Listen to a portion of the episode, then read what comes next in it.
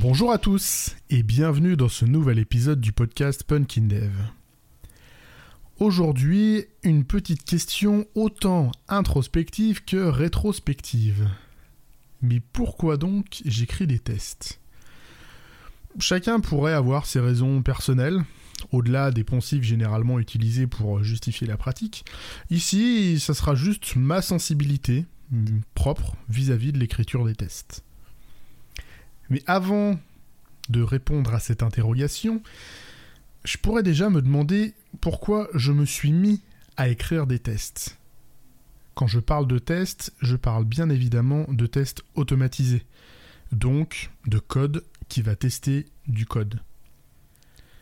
Je crois que la première motivation, ça a dû être l'image générale du dev. J'avais aucune envie de véhiculer, d'entretenir cette image du dev qui va sortir autant de bugs que de features, voire parfois même plus, mais qui sont fous, au prétexte que, bon, c'est comme ça, le seul moyen de pas faire de bug, bon, c'est de pas faire de code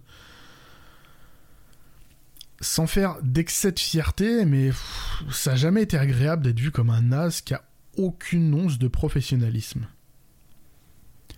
Je me suis donc dit qu'il fallait que je teste mon code plus que ça. Et comme je reste paresseux, j'avais pas envie d'y perdre tout mon temps. Donc, ces tests devaient absolument être automatisés. Ça, c'est la raison profonde qui m'a fait vouloir tester du code au tout début. Bien entendu, cette motivation n'a pas disparu. Si je continue de la garder, si je continue de garder cette envie de produire du code de bonne qualité, bah il y a d'autres éléments qui sont venus se greffer par-dessus. En premier lieu, je crois que ça serait la gestion du stress. Quand on doit faire évoluer un vieux système qui est difficilement testable, on se retrouve très vite dans une posture du edit and pray. On édite et on prie et chaque modification pouvant avoir des effets absolument délétères dans des strates insoupçonnées de l'application, il faut vraiment prier parce qu'on n'a pas grand-chose d'autre. C'est pour éviter ce stress et toute la charge cognitive qui en découle que je tiens absolument à avoir une couverture de test minimale avant d'engager toute modif. Comme le dit le célèbre adage, tester c'est douter. Et ouais, effectivement, si je teste, c'est que je doute très fortement de ce qui a pu être écrit par moi ou par d'autres. Le doute et l'absence permanente de toute certitude, pour moi, c'est une réelle source de stress.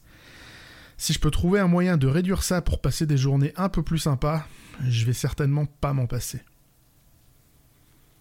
Vous noterez que jusqu'ici, je n'ai pas encore parlé de TDD.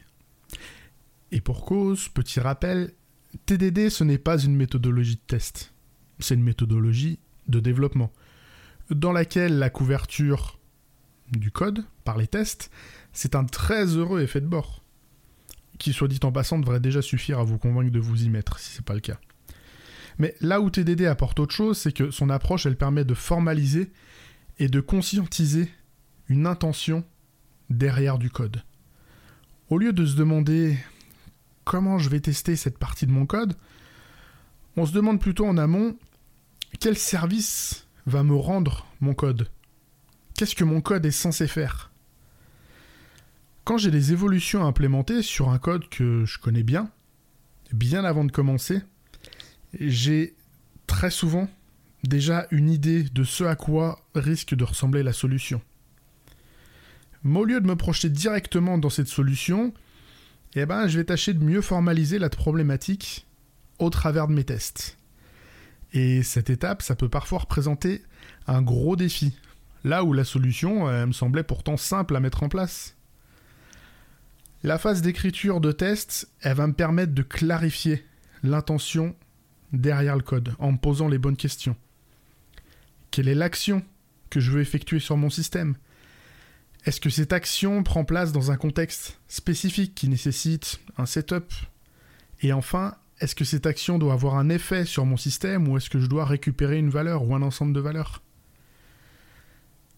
Répondre à ces simples questions, ça peut parfois nécessiter jusqu'à un échange avec le métier. Et c'est un autre des avantages que j'en retire.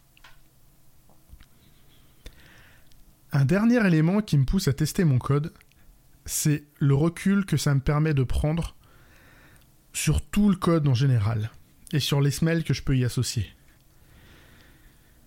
Quand j'ai un système qui commence à prendre de l'âge, sous-entendu plus de 3 mois, si par exemple les phases de setup dans mes tests deviennent trop longues, trop complexes, c'est que j'ai raté quelque chose. Il va falloir refactorer quelque part. Peut-être même réfléchir à la stratégie générale d'écriture des tests. De la même manière, si mes tests commencent à être un peu lents, c'est sûrement que j'ai mis trop de choses qu'il va falloir revoir ça. D'une manière générale, prendre soin de mes tests, ça me permet de prendre soin de tout mon code. Considère pas que les tests sont du code de seconde zone qui soit moins critique que le code qui lui part en prod. Au contraire, si je considère que ce sont mes tests et toute la démarche associée qui me permettent de dire oui, on peut envoyer ce code en prod, je suis confiant. Bah, si je me permets de dire ça, c'est indispensable que le code que j'envoie il soit le plus robuste possible. Et c'est seulement avec mes tests que je peux engager ma responsabilité, avec le minimum de stress et le maximum de sérénité. C'est aussi avec cette sérénité au quotidien que je peux me permettre de remettre en question, de corriger ou d'ajuster ce qui ne va pas, ou ce qui va même moyennement, avant que ça aille vraiment pas. Je pense que j'ai encore jamais mis en place la bonne politique de test infaillible du premier coup. Du deuxième coup non plus d'ailleurs. En vrai, je pense que je passe mon temps à ajuster, à améliorer ce que j'ai à disposition. Alors oui, en général, ça prend du temps, surtout à court terme. Je vais pas raconter qu'une démarche de test, ça fait systématiquement gagner du temps dès la première minute. Pour moi, c'est pas toujours vrai. Des fois, oui, d'autres fois, moins. Il y a certains contextes qui sont plus difficiles à tester que d'autres. Certaines intentions plus difficiles à formuler que d'autres. En revanche, ce dont je suis sûr et certain, je pourrais vous le signer de mon sang, c'est qu'à long terme, le gain, il est immense. Je ne peux envisager de travailler longtemps que dans un contexte serein et vidé du plus gros de son stress. Passer des soirées ou des nuits à débugger et me faire un ulcère à chaque mise en prod, non, je ne veux plus. Tout ça, c'était mes raisons, toutes personnelles, d'écrire des tests. Et je pense que la plupart, au final, sont assez consensuelles et relativement partagées par pas mal de gens qui écrivent des tests. Mais peut-être que vous, vous en avez de plus étonnantes, des motivations, je sais pas, un peu curieuses. En tout cas, moi, je serais curieux de connaître ça. N'hésitez pas à m'en faire part dans les commentaires, là où je publie sur les réseaux sociaux. Il me reste à vous souhaiter une excellente semaine, à mardi prochain pour un nouvel épisode, et d'ici là, geekez bien et codez bien.